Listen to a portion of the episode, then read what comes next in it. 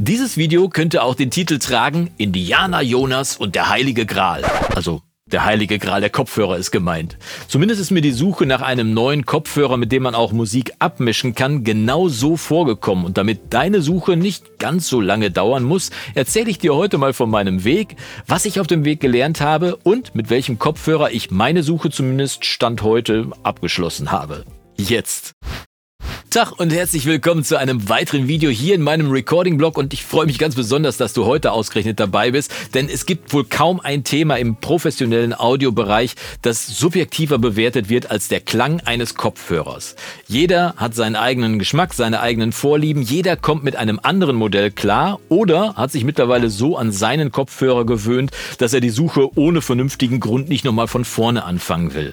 Ich liebe zum Beispiel, wo ist er? Hier meinen HD25, denn er ist klein, leicht und auch noch mehr als bezahlbar, dazu nachhaltig, weil man eben jedes einzelne Ersatzteil nochmal nachkaufen kann. Nur eben Musik abmischen geht darüber jetzt nicht so besonders gut. Musik hören und aufnehmen, ja, abmischen leider nein, aber dafür wurde er letztendlich auch nicht gebaut. Diese Erkenntnis war aber für mich tatsächlich der Startschuss für eine Suche, die ich mir ehrlich gesagt ein bisschen einfacher vorgestellt habe. Aber immerhin hat es ja den Vorteil, dass ich dir heute davon erzählen kann. Eins aber vorneweg, egal welchen Kopfhörer du benutzt, das Wichtigste ist, dass du darüber viel und oft professionell abgemischte Musik hörst. Je mehr, desto besser. Denn je besser du deinen Kopfhörer kennst, und das gilt übrigens auch für die Monitorbox in deinem Tonstudio, wenn du welche haben solltest, also je genauer du weißt, wie professionelle Musik über deine Abhöre klingen muss, umso zielsicherer wirst du dann auch über diese Abhöre abmischen können. Das heißt, wenn du die Boxen oder Kopfhörer gefunden hast, die dir vom Sound her grundsätzlich gefallen, ist es es im nächsten Schritt an dir persönlich, diese bestmöglich kennenzulernen. Und das Musikhören über den Kopfhörer oder die Studiomonitore solltest du dir, wenn du es nicht sowieso schon regelmäßig machst, ab jetzt mit 10 bis 15 Minuten pro Tag zur Gewohnheit machen. Und ich schwöre dir, nackig in die Hand, dass die Qualität deiner Mixe sich innerhalb kürzester Zeit um ein Vielfaches verbessern wird. Mehr als es jedes neue Audiointerface oder Wunderplugin je könnte. Also, das Ziel meiner Suche war ein Kopfhörer, der mir in seiner Grundcharakteristik auf Anhieb das Gefühl vermittelt, dass ich auf ihm verlässlich Musik abmischen kann. Verlässlich bedeutet für mich in dem Zusammenhang, dass ich einen Mix, den ich ausschließlich über diesen Kopfhörer gemacht habe, auf meiner Anlage im Studio abhören kann und nur noch wenige oder im Idealfall sogar gar keine Anpassung mehr vornehmen würde. Außerdem war es mir wichtig, dass ich nicht per se auch noch zusätzliche Software la Sonarworks oder so brauche, weil ich im Tonstudio nun mal gerne schnell zwischen Kopfhörer und Monitorboxen hin und her wechsle. Und wenn ich da erst von den Monitorboxen auf den, auf den Kopfhörer umwechsel und dann das Sonarworks aktivieren muss oder umgekehrt den Kopfhörer runter und erst das Sonarworks deaktivieren muss, um zu hören, was passiert, dann bin ich schon komplett überfordert. Das geht mir zu langsam. Das ist eben mein persönliches Ding, aber das mag vielleicht für dich gar keine Relevanz haben, wenn du zum Beispiel gar keine Monitore hast und ausschließlich über Kopfhörer arbeitest, dann kann SonarWorks für dich durchaus das Richtige sein. Ich wollte das nur wie gesagt für mich ausschließen, wenn es eben geht. Frage an Jonas. Wie viele Kopfhörer hast du ausprobiert? Antwort Jonas? Ja. Im Ernst, vom Bayer Dynamic DT770, DT990, beide mit jeweils 80 und 250 Ohm ausprobiert.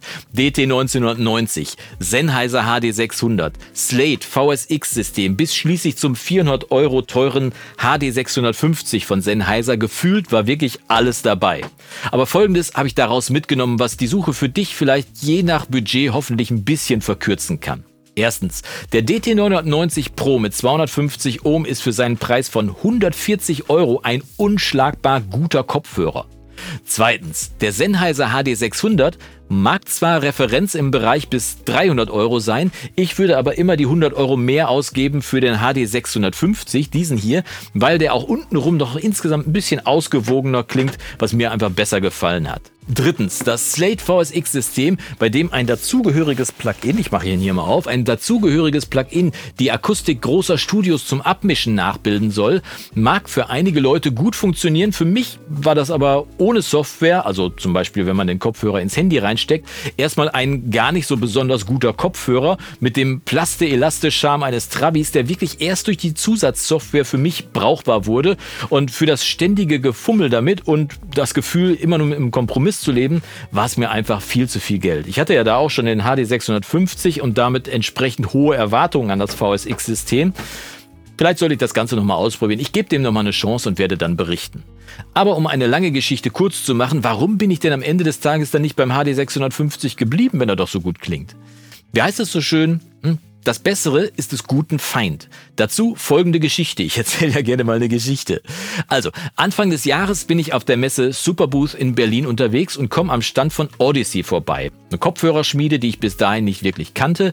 Der Stand war recht groß, die Leute waren sehr nett am Stand und weil der freundliche Kollege von SPL am Stand gegenüber so von den Odyssey-Kopfhörern geschwärmt hat und sagte, hey, die bringen demnächst auch den MM100 raus, ein Modell für unter 500 Euro, habe ich gedacht, hm, das will ich doch mal wissen. Nach einem kurzen Gespräch am Stand durfte ich dann den MM100 tatsächlich im direkten Vergleich mit meinem, da ist er schon wieder, HD 650 ausprobieren, den ich zufällig dabei hatte. Ich starte also meine mitgebrachte Musik, die durfte ich auch anmachen, zunächst über den HD 650, ja, klingt gut, ist soweit gut bekannt. Wechsel dann direkt zum Odyssey und da war es echt um mich geschehen. Ein Klang, den ich so überhaupt gar nicht kannte. Also kann ich auch nicht direkt beschreiben, weil irgendwie alles anders war. Das Klangbild war klar und aufgeräumt. Nix war irgendwie über- oder unterbetont. Die ganze Klangbühne bewegte sich irgendwie von den Ohren weg und es klang irgendwie wie ein gutes Paar Lautsprecher in einem guten Raum. Und ich habe direkt Details gehört, die mir bis dahin in dem Song noch gar nicht aufgefallen waren, obwohl ich Kiss from a Rose von Seal wirklich in- und auswendig kenne. Ja, dachte ich. Tja, und wenn man vom Apfel der Eva nascht, dann muss man sich eben nicht wundern, oder? Ich fuhr also nach Hause und wollte einen MM100 haben, der aber bis Stand heute immer noch nicht erhältlich ist. Frage Odyssey, warum eigentlich nicht? Aber ich wollte ihn doch haben. Also habe ich nur mal so interessehalber nach dem nächstgrößeren Modell bei Odyssey geschielt, dem LCD 2 Classic. Aber etwas über 800 Euro, das wäre fast eine Verdopplung meines bisherigen Spitzenreiters gewesen. Und ich sehe dich auch schon, wie du die Augen verdrehst. Aber bleib mal bei mir, ich gebe dir gleich mal einen Gedanken mit, der hoffentlich auch für dich noch Sinn macht. Also, wer nicht wagt, der nicht gewinnt. Wenn er mir nicht gefällt, ja, dann kann ich ihn halt wieder zurückschicken. Habe ich aber nicht. Hm. Denn mit dem Kopfhörer, da ist er hier, der LCD 2 Classic von Odyssey, mit diesem Kopfhörer bin ich endlich angekommen. Ich fühle mich damit in der Lage, darüber verlässlich zu mischen, egal wo ich bin. Ich kann ihn im Studio, aber auch unterwegs aufsetzen und muss mich akustisch an keinen komplett neuen Sound gewöhnen. Und das Beste, obwohl er so groß ist und sehr schwer wirkt, ist aber sehr komfortabel, auch bei längeren Mix-Sessions. Okay, man sieht so ein bisschen aus wie Mickey Mouse, aber ich muss mich ja nicht selber sehen beim Abmischen, ne? Ich bin also mutig über meinen finanziellen Schatten gesprungen und habe jetzt den besten Kopfhörer, den ich je hatte. Und das ist nicht nur meine Meinung, wirklich jeder, der nur mal fünf Minuten über den LCD2 Musik gehört hat, ist vollkommen baff, dass ein Kopfhörer so klingen kann. Und zwar vom Anfänger bis zum Pro. Vor allem, weil man eben nicht nur das Gefühl hat, darüber gut mischen zu können, es macht auch einfach unfassbar viel Spaß, damit einfach nur mal Musik zu hören. Und da sind wir jetzt wieder bei meinem flammenden flammenden Appell vom Anfang, der aus dir garantiert mit der Zeit einen immer besseren Mischer machen wird. Musik zu hören, über die abhöre, über die du normalerweise auch abmischst. Bleibt noch die Diskussion, wo das alles eigentlich enden soll. Kopfhörer für über 800 Euro, sag mal, geht's noch? Wenn der Kopfhörer nur ein teures Gimmick zum Musik hören sein soll, gebe ich dir vollkommen recht, das ist absolut überkandidelt. Aber wenn dieser Kopfhörer deine Hauptabhöre wird, also dann ist er sein Geld definitiv wert. Denn wenn du mal für dein Studio ein ordentliches Paar Monitorboxen kaufen wollen würdest, sagen wir mal ein ordentliches, aber preiswertes Paar Yamaha HS7, bist du beim Paar bei 450 Euro. Allerdings in einem unbehandelten Raum, ohne Raumkorrektur oder sonstige akustische Maßnahmen, komplett nackig. Also noch ein paar Akustikelemente dabei, noch ein paar Bassfallen dazu, noch ein Sonarworks als Raumkorrektur obendrauf und schwupps hast du mal ganz charmant die 1000 Euro gerissen. Das geht allerdings auch nur, wenn du den Platz dafür hast und das Ganze wie ein Kopfhörer einfach mitzunehmen, geht auch nicht. Ganz zu schweigen davon, dass die HS7 von Yamaha in ihrer Preisrange zwar ein paar klasse Speaker sind, will den gar nicht zu nahe treten, aber eben nicht auf dem akustischen Niveau vom Odyssey spielen. Und wenn der MM100 für unter 500 Euro irgendwann doch nochmal erscheint, apropos Odyssey, wann ist es denn soweit? Dann wird die Rechnung einfach noch deutlicher werden. Also, 800 Euro sind viel Geld für einen Kopfhörer, da sind wir uns definitiv einig, aber gemessen am Gegenwert durchaus zu rechtfertigen. Und wenn du als nächstes noch wissen willst, wie das Abmischen über Kopfhörer speziell im Bassbereich um Längen einfacher und besser wird, dann schau als nächstes in dieses Video. Da sehen wir uns dann bis die Tage. Mach's gut und Yassou!